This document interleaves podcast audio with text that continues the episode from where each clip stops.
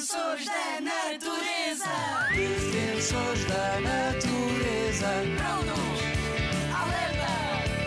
Defensores da natureza. Estamos cá para proteger. Os defensores da natureza. Eu sou a Rita Sá, a defensora do oceano. E eu sou a Kátia, a defensora do planeta. Também a agricultura para peixes.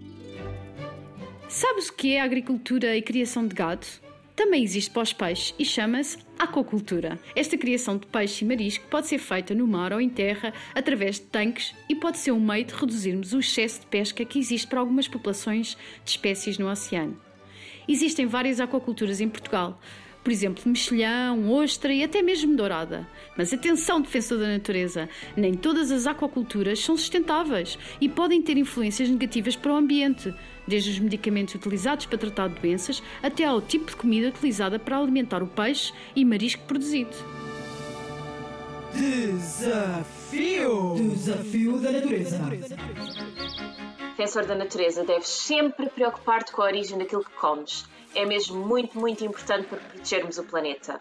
Podes explorar com a tua família o Guia de Consumo Responsável de Pescado da WWF para te ajudar a fazer as melhores escolhas. Tu gostas de jogos? Então tenho um jogo muito fixe para ti. Vais às compras com os teus pais e vais desafiá-los a descobrir a certificação ASC, uma certificação azul como peixe. Significa que é de aquacultura sustentável e o primeiro a descobrir a certificação ganha. Rádio ZigZag, ANP e WWF a construir um futuro em que as pessoas vivam em harmonia com a natureza.